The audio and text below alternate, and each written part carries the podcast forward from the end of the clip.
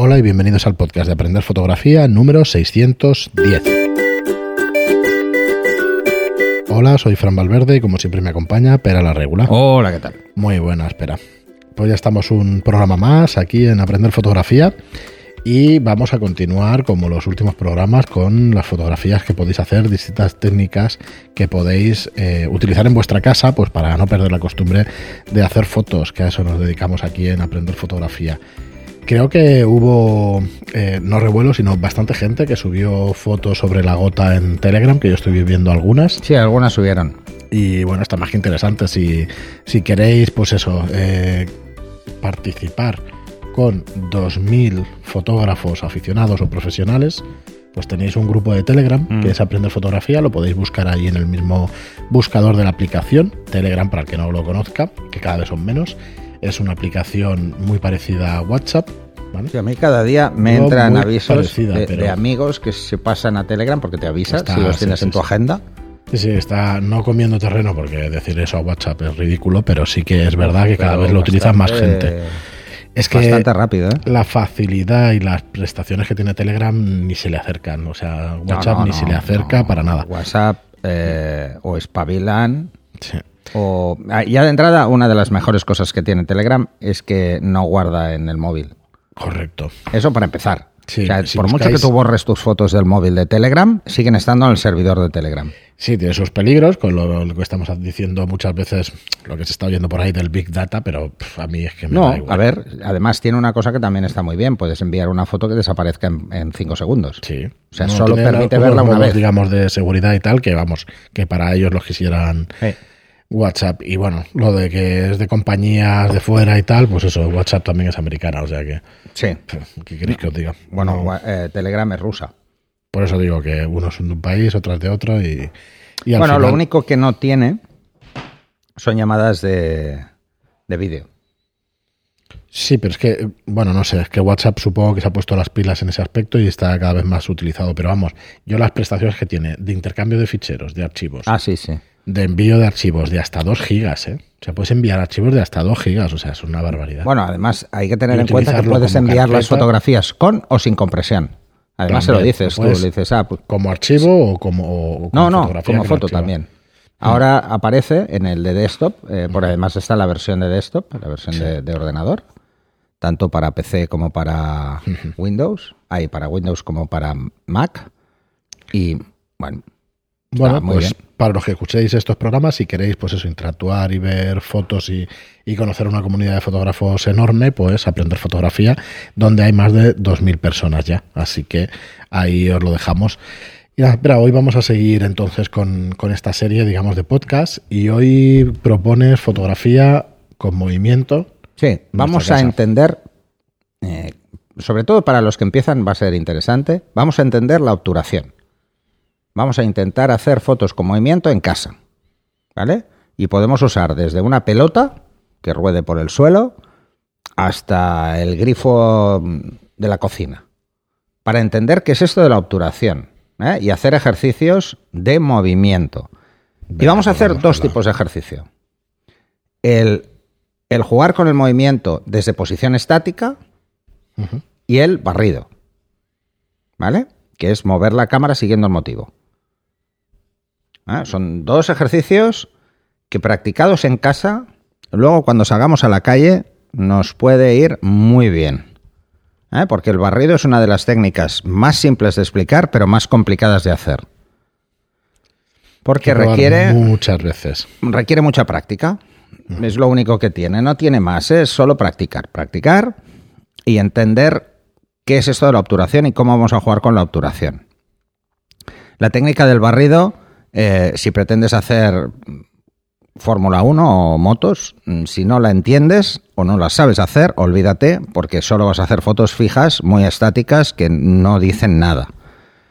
Eh, así que mm, al- a los aficionados de los coches y las motos, este capítulo, sobre todo para los que estáis empezando, creo que es fundamental.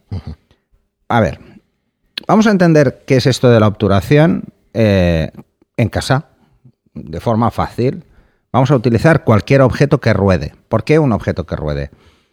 Eh, Bueno, porque nos va a ser relativamente sencillo moverlo en una dirección, ¿vale?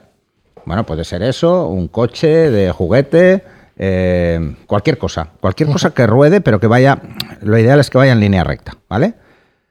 Para tener un ejercicio fácil, ¿eh? Para no complicarnos mucho la vida. ¿Mm? Si ya nos ponemos en plan eh, puristas, lo ideal es una pelota de golf encima de un rail de Ibertren. Va, para que ruede seguro que, que perfecto. Lo que pasa es que igual no todos tenéis pelotas de golf en casa. Así que cualquier cosa de estas, vale. ¿Qué vamos a hacer? Vamos a, de entrada, a entender qué es esto de la obturación. Así que vamos a jugar a dos cosas. Una, a congelar el movimiento y otra, a captar el movimiento. Como primer ejercicio. Y nos vamos a dar cuenta del movimiento relativo. Porque estamos en una posición fija y el objeto pasa moviéndose por delante. ¿Mm? Y pasa a una velocidad más o menos estable. ¿Mm? Claro, no será lo mismo intentar capturar el movimiento cuando está parando que cuando está acelerando. Así que hay Ah, que, claro. si queremos hacerlo bien para entender bien ese concepto, que podamos repetir la misma velocidad muchas veces, os voy a poner un ejemplo muy tonto, evitar la aceleración al máximo, ¿vale? Entonces lo ideal, para que lo entendamos muy bien, lo ideal sería pues hacer una pequeña rampa, dejar la pelota arriba y solo dejarla caer, para que ruede a una velocidad más o menos estable, que no dependa del empuje que le damos nosotros. Eso también nos va a ayudar a que vaya a una velocidad siempre la misma. ¿Mm? Vamos a aprovechar eh, pues su propio peso pues para tener una Para- velocidad. Para los puristas hay aceleración, pero siempre es eh, inapreciable. No, no, puede ser tremendamente apreciable. Claro, si le damos muy fuerte a la pelota, Vale. esa aceleración incrementa mucho la velocidad del motivo. Entonces, eh, si, si le damos suavito, va muy despacio. ¿Vale? Eh, Lo que sí que lo vamos a notar mucho es que, sobre todo, que si es una pelota y le damos muy fuerte, eh, bueno, se va a recorrer el pasillo de la casa seguro a- antes de tendremos que ir a buscar. O sea, que, Sí, sí, claro. ¿eh? Bueno, ya me estoy imaginando la, la mesa del comedor, que debe ser Vale, más- entonces, el ejercicio de la pelota de, de tenis, por ejemplo, porque quizá es la más fácil. Luego, además, eh, tiene algo muy bueno la pelota de tenis, es que, eh, como tiene pelillos, podemos jugar con el enfoque. Y además, bota. Así que podremos hacer un ejercicio de rodada o un ejercicio de bote. ¿Vale? Eh, en el siguiente capítulo podemos hablar de capturar el movimiento con flash de zapata en multi. ¿Vale? Vale. Entonces, ahí veréis que eso todavía es más divertido, ¿vale? Pero bueno, como primer ejercicio, sobre todo para los que quieren entender qué es esto del, eh, de la obturación, vamos a ir por ahí. Vamos a jugar con un trípode. En el primer ejercicio vamos a jugar con un trípode. Vamos a poner un trípode o la cámara en el suelo, si vamos a rodar por el suelo.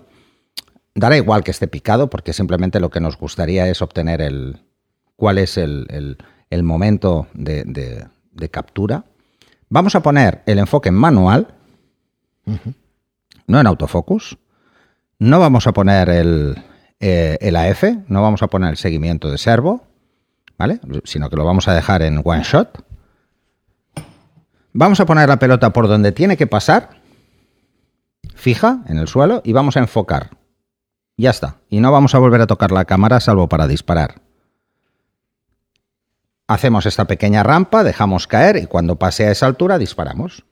Ya está. Parece fácil, pero no lo va a ser. ¿eh? Vais a hacer muchos, Sí. muchas pruebas. Muchos intentos. Vale. ¿Cómo calcular eso? ¿Cómo calcular cuándo disparar? ¿Vale? Pues dependerá de la distancia desde donde dejéis caer la pelota en la rampa a donde tiene que disparar. Es sencillo ese cálculo, ¿vale? Es sencillo. Pero no nos vamos a meter en física ahora, pero es fácil. Pensar en dos cosas fundamentales. Una, ¿cuánto tiempo tarda la pelota desde que la dejáis ir hasta que llega a ese punto? Lo podéis cronometrar si queréis. Y luego, ¿cuál es el tiempo medio de reacción humana? ¿Vale? Que es desde que vemos hasta que nuestro dedo aprieta el botón. 0,6 de segundo, ¿vale? Así que sí, es fácil. Si tardas 0,6 de segundo y tarda 0,6 desde donde la dejáis hasta donde pasa, pues cuando la soltéis disparáis. Prácticamente. ¿Vale? Seguramente os Sí, pasará que la soltaréis antes, dispararéis más tarde, o dispararéis antes, soltaréis luego. Al Vale, final ese es cálculo es intuitivo. Es intuitivo. Eh, a la segunda prueba o la tercera, como mucho, lo habéis pillado. Además, si queda un poco a la derecha, un poco a la izquierda, tampoco va a pasar nada porque mm, no vamos a tener. Eso sí, vamos a intentar jugar con una velocidad, una velocidad de obturación, es lo que vamos a jugar, pero vamos a intentar jugar con un diafragma medio. ¿eh? Sobre todo para, para que sea nítido, ¿eh? porque vamos a jugar con una luz ambiente, así que bueno, en este caso pues subimos el ISO si hace falta, pero lo que realmente me interesa es que veáis cómo jugar con el movimiento.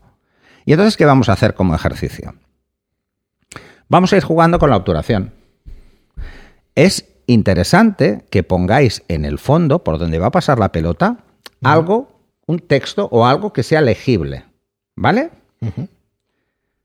Y que esté dentro del foco, o sea, que no pase muy lejos. Porque entonces os daréis cuenta de, conforme vayáis cambiando la obturación, ese texto va a seguir viéndose siempre. Y lo que va a verse es, si la obturación es muy lenta, cada vez más movida, y conforme la vamos haciendo cada vez más rápida, cada vez más congelado el movimiento. Y así os daréis cuenta de cuál es el movimiento relativo de la pelota, pasando en paralelo al sensor. ¿Mm? Así entenderemos que no es lo mismo hacer una foto paralelo al sensor una- ¿Mm? de una persona que pasa caminando o una persona que pasa corriendo. ¿Mm? Igual que no es lo mismo captar a una persona que viene caminando hacia nosotros o que viene corriendo. ¿Vale? Porque la velocidad se multiplica por dos. O sea, cuando vienen hacia nosotros, contar. Ah, pues esa persona camina a 1,60 de obturación. Bueno, pues cuando viene hacia nosotros va a 1,120, 1,125.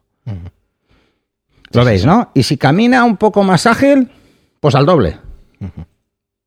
¿Vale? Pues así entenderemos cuál es la velocidad relativa en función del movimiento. Ese sería el primer ejercicio. Es un ejercicio muy interesante, de verdad, ¿eh? No, no lo deis por tonto porque se apre- podéis aprender mucho, sobre todo los que empezáis. Y luego, otro, mm, hicimos el ejercicio de la gota de agua, ¿vale? Pues ahora vamos a hacer el ejercicio del chorro del grifo. Y entonces os daréis cuenta, también con un trípode, abréis el grifo. Los grifos normalmente eh, llevan una redecilla dentro Sí. que hace que, que el agua eh, salga totalmente recta, o sea que no se puede abrir, sino que provoca un cierto. incrementa la presión, entonces sale más fuerte. Y ahí, si jugáis con la obturación, os daréis cuenta de que captaréis esas micro burbujas que hay cayendo, porque son como micro burbujas, lo que veis, porque lo que hace es mm, hacer que el agua pues, se descontrole un poco para mantener ese cauce. Y conforme vais bajando la obturación, ¿vale? Os daréis cuenta que cada vez es un hilo, cada vez es más hilo, hasta que es totalmente blanco. ¿Mm? Solo captamos espuma. Este ejercicio os servirá para entender cómo funciona el efecto seda en el mar o en un río cuando queráis hacer fotos con obturaciones lentas y filtros degradados neutros, ¿no? O filtros de densidad neutra. ¿Vale? Fijaros que tenemos dos, ¿eh? Dos ejercicios. Sí, estoy pensando con qué más se puede hacer este Uy, de- con tema muchas del- cosas, lo que del queráis. agua, pero bueno, la verdad es que con el grifo lo ves clarísimamente. Con el grifo lo ves muy claro. Los grifos, por ejemplo, de los baños eh, o de la cocina suelen tener esta redecilla que hace un chorro. Sí, sí, que que hace que el chorro se rompa. Si queréis hacer el ejercicio del chorro estándar, el que sale directamente por una manguera eh, de jardín, Sí, eso sí, ¿vale? de jardín es fácil una manguera de jardín sin boquilla. ¿eh? Bueno, entonces iros a la ducha. Ujú. Desenroscáis el teléfono de la ducha Sí, la alcachofa, ¿no? la alcachofa esa. Y veréis que dentro hay normalmente un tapón de plástico con un agujero muy pequeño para incrementar la presión. Pues quitáis eso. Pues, ah, Es una piececilla que sale directa. Pues la que va a bolear. Y hacéis, hacéis un chorro en arco. Intentáis jugar con eso. Sí. Y veréis que el efecto puede ser muy chulo. Muy bien, pero pues hasta aquí el, el programa de hoy. La verdad es que yo creo que son ejercicios interesantes que, que hacen que aprendas conceptos. Nos, de ayuda a fácil. ¿eh? entender cómo funciona este concepto que es la, la obturación y por qué tenemos que tenerlo en cuenta cuando hacemos, por ejemplo, incluso un retrato, ¿no? Pues eh, es- yo siempre digo, "Espera, la persona respira, ¿eh? Ojo, tener en cuenta que el movimiento de la respiración puede afectar. eh, o tener en cuenta vuestro pulso para la trepidación. Vale, pues una vez hagáis estos ejercicios con el trípode, intentarlos hacer sin. ¿Mm?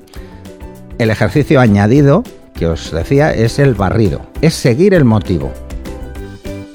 Pero eso quizá lo vamos a hacer en otro. ¿Mm? Muy bien, pues, Otro día. Pues hasta aquí el programa de hoy. Muchísimas gracias a todos por escucharnos. Muchas gracias por vuestras reseñas de 5 estrellas en iTunes y por vuestros me gusta y comentarios en iBox. Gracias y hasta el próximo programa. Hasta el siguiente.